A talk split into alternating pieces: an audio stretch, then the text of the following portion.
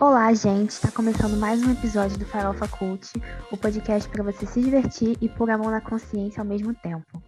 Eu sou a Joana e no episódio de hoje nós vamos conversar sobre os assuntos que mais deram que falar na última quinzena. E quem está nessa farofa comigo são os meus amigos de sempre. Oi, gente, tudo bem com vocês? Oi, gente, meu nome é Lucas Soares e eu tô com muita inveja dos Estados Unidos porque eles já podem ficar sem máscara em espaços públicos, ventilados. Boa noite, queridos, e tá cada dia mais difícil ser carioca nesse, nesse mundão. Olá, meus amados, eu sou Michelle Ezaquiel e eu só queria deixar claro que Bridgerton não é bom, gente. Me enganaram muito. Bom, então vamos começar. A nossa primeira pauta desse episódio é sobre o escândalo envolvendo o Globo de Ouro e que abalou Hollywood nessa última quinzena, né? Uma das premiações mais tradicionais do cinema está enfrentando uma série de acusações com relação aos membros da associação responsável por escolher os premiados de cada edição. Tudo começou após uma reportagem do jornal Los Angeles Times revelando trocas de favores entre membros e produtores a fim de incluir suas produções na lista de indicados. O jornal também revelou que nenhum dos 87 membros da associação é negro, acusando-a de ser racista. Com repercussão das denúncias, várias personalidades manifestaram seu descontentamento com a associação. Tom Cruise devolveu seus prêmios de Globo de Ouro, Scarlett Johansson fez acusações sobre assédio sexual e práticas sexistas, Netflix, Amazon, HBO e Warner declararam que não iriam promover assuntos relacionados à premiação e cobraram mudanças imediatas. Mas o maior impacto da polêmica foi no cancelamento do contrato com a NBC. A emissora disse que não vai mais transmitir a cerimônia de entrega do Globo de Ouro no ano que vem e a premiação corre risco de não acontecer. A polêmica acende um debate antigo sobre o conservadorismo de Hollywood e o que há por trás dos batidores do entretenimento. Gente, e aí? Pela milésima vez a gente está vendo, né, os bastidores podres de todo esse universo do cinema, do entretenimento que encanta a gente, sendo que o off não é tão encantador assim, né? Esperavam ou não esperavam? Gente, então, sobre a sua pergunta de esperar ou não esperar. Assim, não me choca, de verdade, não é uma coisa que me choque esse escândalo de tipo de troca de favores, essas coisas. De verdade, eu sou uma pessoa muito descrente, então eu acredito sim que role muito disso, então não, não foi uma coisa que me chocou, sabe? Mas eu acho que é, ao ponto disso ter vindo à tona tão forte, eu acho que foi que, assim, passou muito do ponto, né? Que a gente vê grandes nomes aí envolvidos, né? Não, não é só o, a premiação, não é só não, né? Porque é uma premiação enorme também, então não tem nem como dizer só. Mas além do, da premiação tá com, tá com esse escândalo aí rolando, né? A gente tem a Netflix, a gente tem é, a Amazon, né? É, então, envolvidos aí também, né? Eu acho que é, é uma coisa que ganha uma proporção muito grande. E a questão de não ter negro também, gente, infelizmente não é uma coisa não é nenhuma novidade, né? Assim, o Globo de Ouro não não não é o único, né? Tipo assim, agora tá tendo mais, né, essa questão de colocar os negros, colocar mulheres, mas é uma coisa que ainda é significativamente pequeno, né? Assim, se são 10 pessoas, um é negro, uma mulher, é muito, né? nesses lugares de poder, enfim. Então, é, é, é uma questão já do, do, racismo que vai além de premiações, né, também, eu acho. O mais bizarro é que são 80, de 87, nenhum, né? São, é, juntou quase 100 pessoas para nenhum, nenhum tem alguma representatividade lá dentro, né? É, e é uma pauta que a gente tem falado, né? Tipo, quando a gente falou sobre o Oscar e quando a gente falou também sobre o Grammy, a gente falou bastante sobre é, como que esses, esses grandes premiações precisam estar andando em direção a essa parte da representatividade, né? Porque a gente precisa que mais que os, os jurados né, tenham uma visão é, seja mais plural para que o resultado seja mais plural. Porque senão eles vão acabar premiando sempre o mesmo grupo de pessoas todas as vezes, assim, né? É, então, não me choca, né? É, mas, mas acende mais uma vez essa luz de que, de que precisa de mudanças urgentes nesse tipo de, de situação. Então, acho que além dessa questão da representatividade, que ficou muito, muito evidente quando a série I May Destroy You não foi indicada a nada, uma série que chamou muito a atenção e tal e tudo mais. Deve ter a sua justiça feita no M, espero, porque a atriz merece muito isso.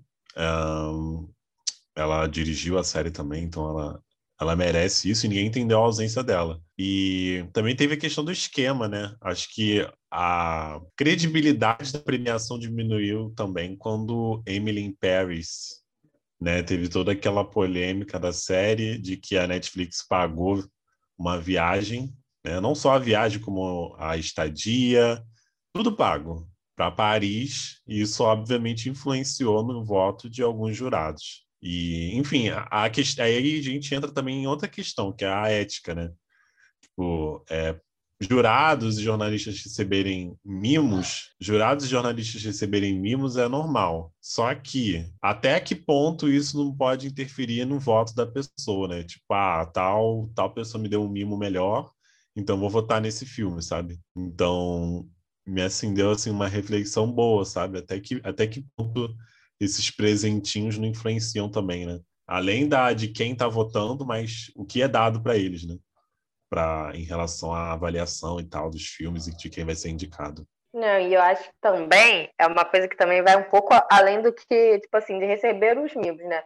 Mas até que ponto uma coisa é um mimo e até que ponto é uma coisa que é, querendo ou não, é um incentivo a você votar naquela pessoa, né? Você ganhar uma caixa com produtos que falem sobre aquele determinado filme, né? Que, enfim, aquilo sim é de fato um mimo, é uma coisa que as assessorias estão acostumadas a enviar, né? Para casa, é, para os jornalistas, para a imprensa. E eu não concordo nem em enviar para jurado, né? Porque o jurado já não está nessa lista de imprensa. É, mas até que ponto você dá uma viagem? Isso tem alguma coisa relacionada ao filme? Não me parece, me parece mais um, uma, uma forma de você querer levar uma vontade ali em cima daquilo ali, né? Então eu acho que também ó, rola muito disso dessa, da, da, questão da ética, né? Como você falou. E até do, dos próprios profissionais de aceitarem ou não também, né? Mas essas premiações, elas sempre. Ou elas são muito óbvias em algumas coisas, ou elas sempre parecem privilegiar algum queridinho, assim, né? Que é um debate que já vinha há muito tempo, né? De pessoas que eram muito superestimadas e tal. E aí fica esse questionamento, né? Que não sei se hoje em dia as premiações elas são tão relevantes, assim, no sentido de para as pessoas valorizarem uma certa produção, sabe? Porque você tem pessoas que ganham o Oscar e ok, beleza, mas eu acho que essa nossa geração, ela já não tá ligando muito, assim, para isso, sabe? De, de que tem que ter premiação, essas coisas. É claro que isso influencia muito, principalmente na, quando é uma série, né? Da continuidade do, da série e tal. Mas eu acho que cada vez mais as premiações não estão sendo um ponto tão relevante. Eles sempre, todas essas premiações, às vezes elas são muito óbvias, às vezes elas puxam sardinha para alguns conteúdos que são superestimados, então a minha percepção é que as pessoas se sempre se decepcionam com os resultados, sabe? Então não sei se elas são tão mais relevantes assim, ou se é apenas uma premiação tradicional, sabe? Mas o que me deixou curioso dessa história toda é saber como que o, o Globo de Ouro vai fazer ano que vem, né? Eu não sei como funcionam os direitos, se o Globo de Ouro, no caso, está autorizado a transmitir por YouTube, por exemplo, ou se a exclusividade, no caso, é só para TV, mas como é que eles vão fazer agora, né? Porque ah, já não vai ter, já não vão ter produções que vão ser submetidas, porque toda premiação ela depende do interesse das produtoras de conteúdo em pagar para submeter os trabalhos, não é de graça, inclusive. A Netflix não vai lá e escreve no Globo de Ouro e Globo de Ouro, ah, então tá bom, vamos considerar. Eles têm que pagar para isso. Eu, eu não lembro direito dos valores, mas no Grammy, acho que eram 450 dólares, algum valor assim, que você tem que pagar o Grammy para você estar tá ali, ser considerado, né? É, então, assim, como é que vai ser agora, né? A gente não tem as maiores produtoras de conteúdo. Como é que vai ser? Quem, quais vão ser os indicados, né? Vão indicar coisas no YouTube aleatórias sabe? Não tem. Ficou assim, uma terra de ninguém. Eu acho que talvez em relação aos produtores de conteúdo, pode ser que tenha um revés, sabe? A Netflix e tal, elas talvez mudem de ideia, né? Ali perto do período de submissão dos trabalhos. Agora, a emissora já deixou claro que ano que vem não vai rolar e vai ser só em 2023. E aí, como é que fica, né? E é um tipo de boicote que aperta no bolso, né? É, quando você não tem a principal televisão, né? Ah, passando o seu, seu, seu produto, né? Passando a premiação, não tem investidores, não tem um monte de coisa que poderia estar rendendo para dentro do programa, né? Para dentro do, do prêmio, né? E aí, uma conscientização forçada para a premiação, né? Para a empresa que está por trás. Claro, obviamente, em algum momento, as empresas que passam o programa vão ser, passam o, submetem o seu filme ou sua série vão ceder para a premiação, né? Porque não deixa de ser uma premiação importante. Mas é bom esse, esse choque. Até porque a NBC pode ficar até 2026 é, sem passar o, o Globo de Ouro. Então, é um pouquinho de tempo demais. Ah, mas eu acho, eu fico otimista, assim, com, com esses casos vindo à tona, porque eu acredito que as coisas estão caminhando para mudanças, assim, né? A passos lentos, mas elas estão caminhando. Então a gente tem atores que estão se posicionando sem medo de serem boicotados, porque rolava muito isso no passado, né? É, a gente teve o caso da, das acusações de assédio sexual de várias atrizes falando sobre assédios que elas sofrem, né, de diretores, de atores, sem medo de serem boicotadas e de terem a carreira avacalhada. Então, eu acho que hoje em dia o cenário está mudando e que as próximas gerações possam não lidem com isso e possam ver, né, um, um cinema, um universo do entretenimento mais mais limpo.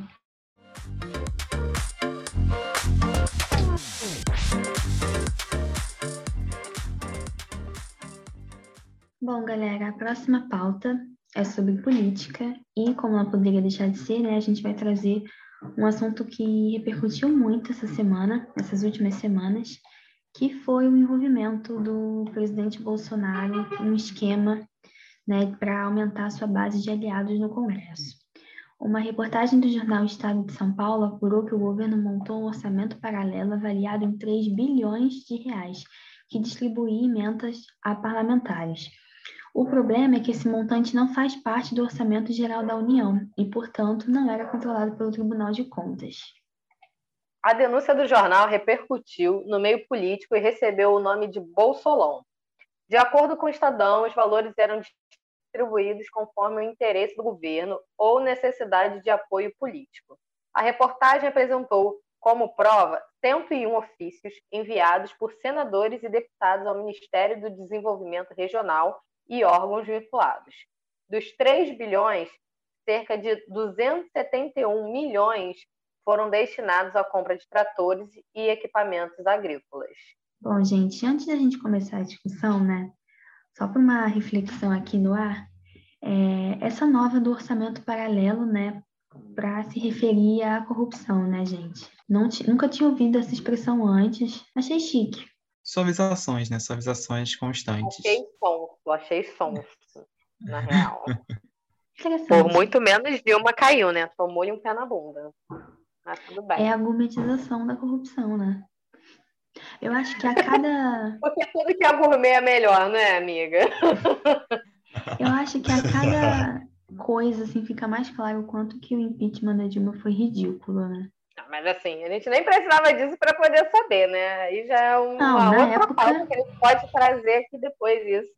Porque, é. assim, é. né? Com muito menos ela caiu.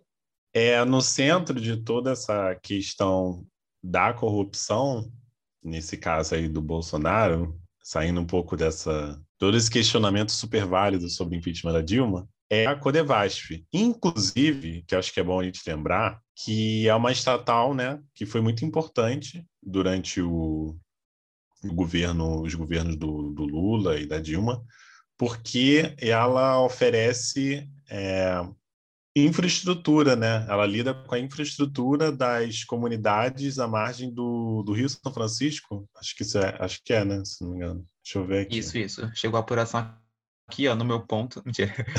É, Codevasf, Codevasf é a Companhia de Desenvolvimento dos Vales de São Francisco e do Parnaíba. Isso, é. Então foi... por parlamentar e outros políticos. E outros políticos, é. Sempre foi uma estatal cabide de emprego, mas ela nunca foi inchada. O que o governo Bolsonaro tem feito é inchar ela.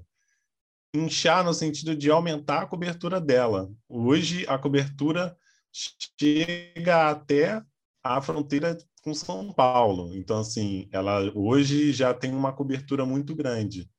Porque essa é uma forma dele driblar o orçamento, porque aí ele, inchando a estatal com cargos e dinheiro, é mais fácil do político usar ela como forma de conseguir realizar as obras que ele precisa realizar e ter o apoio que ele precisa ter, porque a gente está no ano pré-eleitoral, é bom lembrar disso é muito mais fácil fazer isso do que ele buscar lá na base de apoio dele no estado dele, é, a forma de iniciar uma licitação e tudo mais. Essa empresa, a Codevasf, ela é uma estatal. E empresas estatais, elas têm uma licitação facilitada. Então, o governo Bolsonaro ele inchou, né, por meio desse orçamento secreto, essa empresa estatal.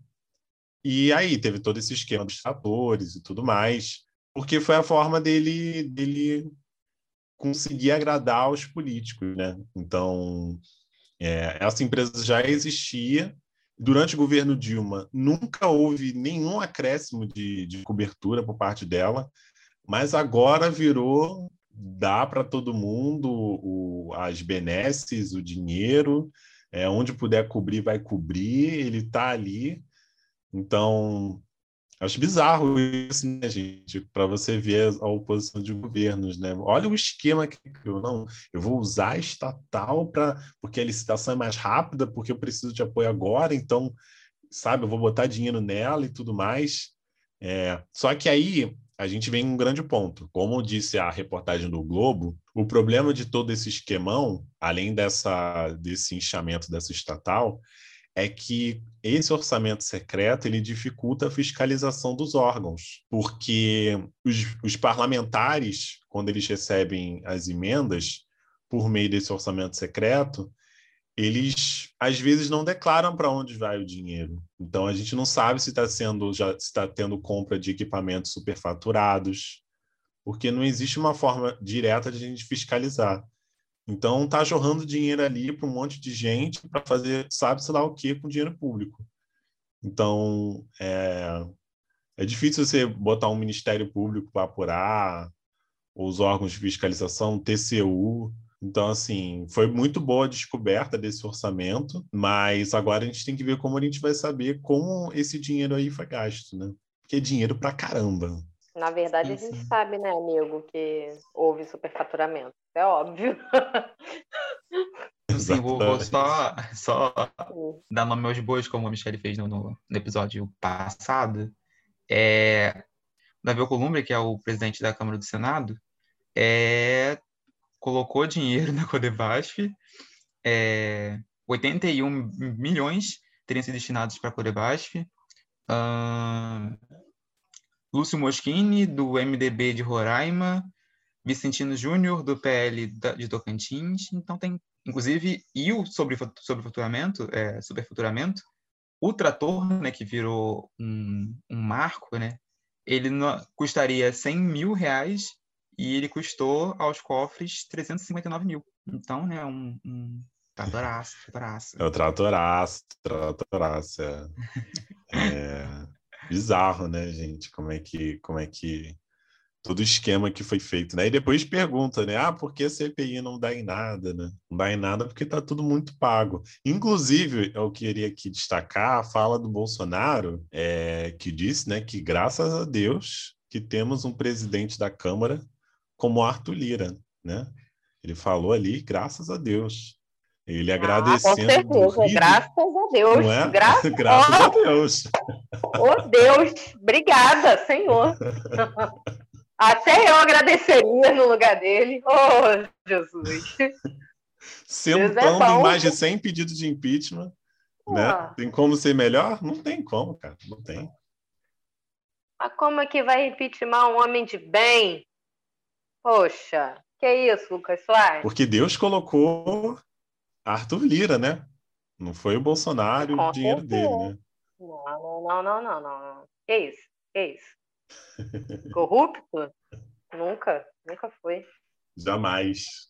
E a gente estava conversando também em off sobre o Centrão, né? É isso, né? O Centrão tá aí para isso, para poder é, manter quem está no poder no poder, né? E se tiver ruim, eles tiram. Eles vão minando, né? O Bolsonaro, eles precisam desse tipo de, de, de coisa para eles ou não atacarem ou ficarem ali quietinhos, né? Calmos, mas ditando o poder, né? O Bolsonaro perde cada vez mais poder por causa da chegada do, do Centrão, né? Coisa linda, coisa linda. Coisa linda, né? E, e eu, eu, queria só dar uma explicação rápida, porque muitos dos bolsonaristas acabam dizendo assim: ah, mas as emendas parlamentares já, já existiam antes, né? É, realmente, já existiam, sempre existiram. Mas o inchamento de uma estatal para você não saber para onde está indo o dinheiro, isso já, já não, não existia, entendeu? Então, é algo novo, porque as emendas parlamentares, a gente tem sim uma ideia de onde vai os valores, para onde vai o dinheiro, mas o que a gente está vendo aqui é que é uma empresa que está sendo usada, empresa estatal, para cobrir o superfaturamento, né, para dar conta ali dos, dos anseios do Centrão. Então, a gente não sabe, é isso. Hoje a gente sabe muito pouco de todo esse dinheiro. A gente sabe dos tratores, mas os tratores são é, é uma parcela de todo esse valor. Então, é, enfim, isso é algo novo. É a velha política sendo feita, né, gente? Por uma pessoa que prometeu uma nova política. Mas eu não sei o que as pessoas esperavam de diferente, né? São 28 anos sendo medíocre, então a gente não podia esperar grande coisa. Ah, mas de acordo com os bolsominions, ele era o novo, né? Ele representava a nova política. Eu já tô com 23, já não tô me achando muito nova. Com 28, então, dentro da política, complicado. A coluna já. As pessoas que nasceram em 97 já têm coluna doendo, gente. Olha. Outra coisa que eu ia falar foi o, sobre o, o eufemismo né, do orçamento paralelo. É realmente um. Eles têm que mudar as palavras porque Bolsonaro já declarou né, que não existe mais corrupção no Brasil, né? Por isso não precisa de mais Lava Jato, não precisa de mais nada, porque a corrupção no Brasil já acabou, porque está no poder. Então, precisa criar nomes diferentes. Já que não existe corrupção, vamos inventar nome, vamos inventar outros, outras possibilidades. Vamos tirar sinônimo, vamos abrir o sinônimos.com e procurar sinônimos de corrupção. A gente vai poder usar essas palavras. exatamente. E, e, ele, o Bolsonaro, realmente está representando a nova política, né? Só que é um jeito novo de roubar. Aí que vem a inovação. Ele disse que ia ser a nova política, mas não para quem, né? Então, assim, tá aí, né? Tá cumprindo o mandato dele. Realmente, é nova política. É um jeito novo de lidar com dinheiro público. São os orçamentos paralelos, né? É, um, é, é, chocante o quanto ele cumpre tudo que ele falou que ia fazer, né? É, é chocante, é chocante. Ele cumpriu tudo que promete. Bom, então é isso, né? E aí agora a gente fica aí no aguardo de mais algum escândalo para provar que teve gente que caiu por muito menos, né?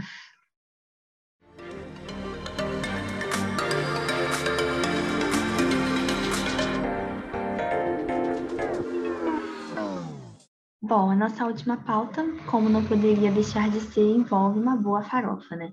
A discussão de hoje é sobre aquelas séries que todo mundo ama, fala bem, puxa o saco, e quando você para para assistir, fica só no. Ok, mas o que, que isso tem de tão especial? Tem aquela grande máxima, né, que gosto não se discute. Então, será que o hype é real? Michelle tem muita coisa para falar sobre isso, né, menina? Muita hype pra, pra tu em cima de tu que tu não, não, não quis. Olha, eu só tenho uma coisa a dizer. Por que as pessoas idolatram Bridgerton? Eu vi até o último episódio, vi, porque eu sou aquelas pessoas ridículas que quando bota para ver o negócio tem que ver até o final. Mas, gente, que troço ruim! É a série inteira aquela menina querendo casar com outro menino. Aí outro menino quer casar, mas não quer casar porque falou pro papai que não ia casar. Aí fica daqui. Ah, gente, por favor, não. Que, olha, sinceramente. E o pior que Matheus Vinícius me indicou isso. Aí eu fico assim, que indicação é essa, amigo? Eu esperava muito mais de você. Menino culto, menino que lê, menino que vê muitas séries, né? A gente espera uma boa indicação, aí vem, aí vem Bridgerton. Ah, gente, o que, que é isso? Eu fiquei indignada, de verdade. Em minha defesa, não, não tem nem como me defender mesmo, não. Mas eu acho que eu fui assistir Bridgerton acreditando que ia dar certo, assim, em algum momento. Então eu fui assistindo e fui, fui gostando dos personagens, assim. Não sei se a história... Porque é uma história que realmente não, não conversa em nada comigo. Não tem mas que eu fui assistindo. e eu fui gostando, assim, dos personagens. Inclusive tem a...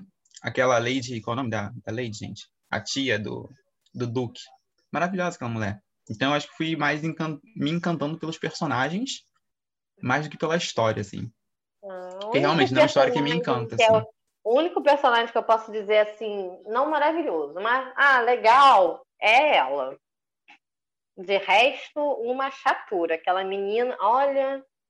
Ai, gente, que coisa mais chata. Sinceramente. Foram os minutos assim mais perdidos da minha vida foi vendo isso. E outra coisa que eu também tenho a dizer aqui. Todo mundo falou, nossa, não pode ver Bridgerton na sala, porque, né, várias cenas. Eu falei, gente, que é isso? Eu via Verdades Secretas com a minha mãe. E aí eu aí tem uma ceninha, outra, uma vez outra. Eu fiquei, tá, poxa, podia estar tá vendo no conforto da televisão? Podia estar tá vendo, mas não, eu estou vendo aqui na telinha pequenininha, sofrida. Aí, olha, sinceramente, a maior decepção que eu tive foi com essa série. Eu só queria deixar isso aqui claro, registrado, entendeu? Não assistam Bridgerton, por favor. Eu Até porque se você for que nem eu, você vai começar e você não vai querer parar no meio, aí você vai ver. Eu sou uma pessoa que naturalmente sou do contra, né? Então, várias, várias coisas que todo mundo ama, eu fico tipo, tá, ok, mas não achei isso tudo. Então, às vezes eu fico até sem graça de falar que uma coisa não é isso tudo, porque às vezes no fundo a chata que sou eu. Mas às vezes eu não tô chata, às vezes eu, eu só tô sendo sensata, sabe? O que, que você acha de Bridget? Eu tô muito chata com isso, cara. Porque, olha, não tá tendo condição. A gente assistiu o Winx pra poder falar aqui nesse podcast, então a gente nem muito pra falar sobre trecheira, não, sabe? Não, mas eu assisti. Mas o Winx é bom, caceta! Porque o Wix tem o quê? Tem aquele ela afetivo. Bridgerton tem o quê? Merda nenhuma. Que tem coisas que a gente assiste sem criar muita expectativa. E aí a gente gosta porque é uma coisa que a gente gostou. Às vezes a gente sabe que a coisa é ruim, de qualidade duvidosa, mas a gente gosta, porque a gente gosta de coisa ruim. Mas tem coisas que, assim, realmente existe toda um, uma comoção em cima e, e não chega a ser isso tudo. Ó, um exemplo aquele filme, Call Me By Your Name. Gente, filme chato pra caralho, sério. Não sei por que essa duração toda com a história. Eu acho que é uma história interessante, bonita, representatividade e tal. Mas eu acho o filme muito chato. E se eu falar para as pessoas, nossa, esse filme é muito chato, eu vou ser tipo apedrejada, tá ligado? É, é isso, né? Porque as pessoas. Olha, eu não entendo. Porque uma coisa eu você até hoje, olha de farofas, entendeu? Tipo, Winx. É a farofa, mas é aquela farofa que você tem aquele elo afetivo, é um negócio, né? Você entende. Mas, sabe, os exemplos que a gente está trazendo aqui, realmente eu não consigo entender como é que tem essa coisa toda, caraca, é muito bom, isso, aquilo. Aí você vai para ver, e pior que é, é, triste porque você vai com a expectativa, né? Aí mesmo é que deixa o ser humano desolado, porque você vai com aquela expectativa, você chega lá, é o que? Ah, merda mas é uma merda, uma merda assim, com vontade de ser merda. Eu fico. Porque, né? Eu, eu compartilho do seu sentimento, Jojo, compartilho mesmo. Às vezes levando a bandeira do novelão, assim. É, quando eu encaro que o negócio é meio novelão, eu já dou uma, uma quebrada, assim, na expectativa. Então, Bridgerton me passa a impressão de novelão. É... Muita gente falava que Sense8 passava essa ideia de novelão também, então acho que tá, tá no meu, meu, meu instinto assistir as coisas meio novelão, assim. E How to Get Away with Murder também é um meio, meio essa, esse novelão, assim. Se bem que How to Get Away tem todo um, um universo ali por trás mais instigante, assim, que Sense8 também, né? Então tem, tem um, um fundo atrás da novela mais interessante que Bridgerton. Bridgerton é mais novela por novela mesmo. Mas o. Acho que novelão me chama. quando você encara que o negócio é meio novelão, você aceita, assim, mais algumas coisas. Mas sobre hype, é... tem umas séries na Netflix, a Netflix lança, lança uns milhares de, de séries ao mesmo tempo, né? Então, acaba que elas botam muito hype em uma coisa só, né? É... e teve hypes que eu não conseguia acompanhar e deixei para trás, né? É... The Witcher é uma que não consegui acompanhar. Comecei, acho que assisti dois episódios, não, não, não fui pra frente. Nossa, Orphan Black também é uma série que, tipo, eu senti que eu gostei, mas não consegui assistir mais, sabe? Assisti, acho que uns, também uns dois, três episódios. Achei interessante, não foi pra frente de jeito nenhum. Demolidor, eu demorei uma vida para assistir, então tem algumas, algumas, algumas séries que estão no hype ali. Tem até uma premissa interessante, mas você tem um bloqueio com aquela história, assim. Ainda mais série que precisa de contexto. É, eu acho que, no caso de Bridgerton, eu acho que. Bridgerton. eu acho uma série muito, muito parada. Só que, tipo, eu não consegui passar do segundo episódio. Falei, vou assistir por causa da Shonda Rhimes, porque eu gosto de outras coisas dela. Não, não deu. Eu falei assim, gente, como é que tem essa capacidade? Uma série curta dessa, ser tão tediosa, ah, porque jornalzinho de fofoca, ai, gente, não dá não. Uhum, uhum. E é engraçado porque eu tô assistindo uma outra série que também é de época. Se eu não me engano, acho que essa série, no caso, ela, ela se passa um pouco depois de Bridgerton, porque é, The Nevers, que é o nome da série, é uma original HBO. E é uma série que se passa em 1899. É uma série de época também. Ok, que nesse caso é uma série que tem superpoderes e tudo mais e tal, HBO. E que, inclusive, realmente, eu concordo com a Michelle quando ela disse que, ai, não, porque não pode assistir Bridgerton junto com os pais na sala. Gente, vão assistir The Nevers para você ver o que, que é realmente uma putaria. Acho que só séries da HBO tem esse, esse aviso, sabe? Que você, gente, não assistam junto, junto com seus pais. Porque no caso da série aí eu achei super de boa. Enfim, só assisti um episódio. Mas aí a Michelle, que já que viu tudo, deu o atestado aí que eu precisava. Tem nada Mas... demais, nada demais. Uma palhaçada. Nada demais, nada demais. Mas eu, eu, concordo também com Calm By Your Name, também hum, é, não entendi ali. Eu achei um filme bom. O que eu acho mais legal é porque o Luca Guadagnino, que é o nome do diretor, que também fez We Are Who We Are, pronto, consegui falar, We Are Who We Are, que, enfim, também não agradou muita gente, é, é que ele é um, é um diretor que sabe muito fazer ambientação, sabe? Ele, ele, você se sente, você assiste Calm By você se sente assim, cara, eu tô muito italiana, entendeu? É uma série que tem uma ambientação muito boa, mas, enfim, eu já vi muitos filmes LGBTs, eu posso colocar uma porrada acima disso. Que eles são definitivamente melhores e tiveram mensagens melhores. Inclusive, só um parêntese, tem um filme chamado Verão de 85, que é um filme francês, que eu acho que é tudo o que Calm By Your Name tentou ser. Também tem a questão da ambientação, se passa em 1985, só que existe uma história muito bem encaixadinha ali, sabe? Uma história que eu acho que melhor contada, digamos assim. Então, é um exemplo de que, sei lá, o hype não é tudo, né? Verão de 85 ninguém falou sobre, né? Muita gente não falou sobre, mas Calm By Your Name foi uma febre, né? Não, e indo para outras mídias, assim, né? Assisti, eu li, eu não assisti o filme de Come By Your Name, mas uhum. eu li o livro, né? O Me Chame Pelo Seu Nome, e também não achei grande coisa assim, não.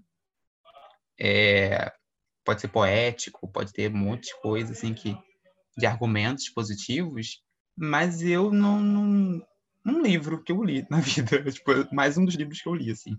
Não foi algo que e de muita gente é o principal livro, é o livro preferido da vida, assim tenho livros mais favoritos, assim. Tenho livros que, que mais favoritados. Posso até ver quantas estrelas eu dei para me chamar pelo seu nome aqui.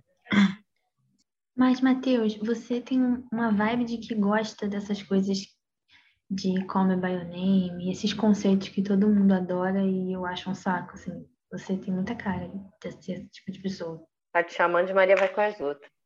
Não, não, é porque eu acho que assim, tem muita coisa que, sei lá, às vezes eu acho que eu devo ser muito limitada também. Porque. Ah, eu gosto Ei, cadê a Joana Guerreira? Cadê aquela Joana? Não, eu gosto de farofa. Eu gosto de. Levanta sua cabeça, princesa. Princesa, olha, levanta sua cabeça. Não, você não é limitada. É que é ruim mesmo. Seus Entendeu? gostos são seus gostos. É, porque assim, eu sou metade farofa, metade cult, mas às vezes eu sou muito mais farofa, sabe? E aí quando eu quero gostar de uma coisa cult, eu, eu não gosto, eu acho chato. Entendeu? Mas tu não é coach, né, amiga? Tu é farofa. Eu acho que Não tem coisas que a- o conceito vem depois também, né? Eu Não assisti o A. Voz Suprema do Blues e, tipo, quando eu terminei de assistir, eu não... não eu acho que eu, eu fui sem a bagagem que eu precisava por assistir A Voz Suprema do Blues. E aí eu fui começando a gostar dele depois que eu assisti. Então, meio que sim. Eu fiquei, tipo, o que aconteceu aqui? O que tá acontecendo? E aí, depois de um tempo, eu comecei a conseguir entender. Eu fui pesquisar sobre o filme depois que assisti o filme. E aí eu comecei a gostar do filme. Então, acho que tem um, um negócio assim, tipo, vamos tentar entender pelo menos o que está acontecendo aqui para poder depois ser, ser gostar. Acho que o, o filme conceito tem disso. É Uma coisa que, tipo, todo mundo gosta, todo mundo gosta, e eu fico tipo assim, ai, nossa, Legião Urbana e Los Hermanos. Ah, sai daí, Joana. Aí você tá de sacanagem, Joana. Aí, olha. aí realmente não tem como. Agora te realmente tem que acabar o episódio. Tem que acabar o episódio. Olha, o episódio acaba por aqui, entendeu? A Pode puxar aí o final, Joana, porque acho que, que não vale a pena. Los Hermanos até Não, pode não passar, sim, mas falar mal de Legião Urbana aqui na nossa frente, aí você pegou pesado, amiga. Pegou pesado. Joguei a bomba. Teve Teve que ser silenciada, teve que ser Vai silenciada. que ser silenciada, provavelmente vai ser expulsa do podcast, porque a gente não aceita esse tipo de conduta aqui, não, gente. Fica aí. Bom, gente, e a gente fica por aqui, né, com essas polêmicas todas de gosta, não gosta, enfim. Esse foi mais um episódio do nosso Farofa Cult. Obrigado pela audiência. Se você gostou do nosso papo, compartilha com os amigos, família e vamos tornar o hype do Farofa Cult real. Beijo, gente. Tem que piramidar, né? Tem que fazer uma pirâmide, aí um esquema de pirâmide aqui para poder fazer o, o farofa chegar em todos os lugares. Um beijo, pessoal. Até o próximo, próximo episódio. Tchau, amores. Espero que vocês tenham gostado. E é isso. Compartilhem com três pessoas o podcast e vejam o que vai acontecer. No próximo episódio a gente fala. Pode fazendo um mistério que nem existe. Nem Qual é a pauta do povo? Até o próximo vai ter mais de 100 ouvi, ou replays. Nem Até o próximo episódio são ser. 150 plays. O Lucas, ele é muito Então é isso, gente. Tchau. Até o próximo episódio. Compartilhem muito o episódio, curtam a nossa página, sigam a gente. E até o próximo. Beijos.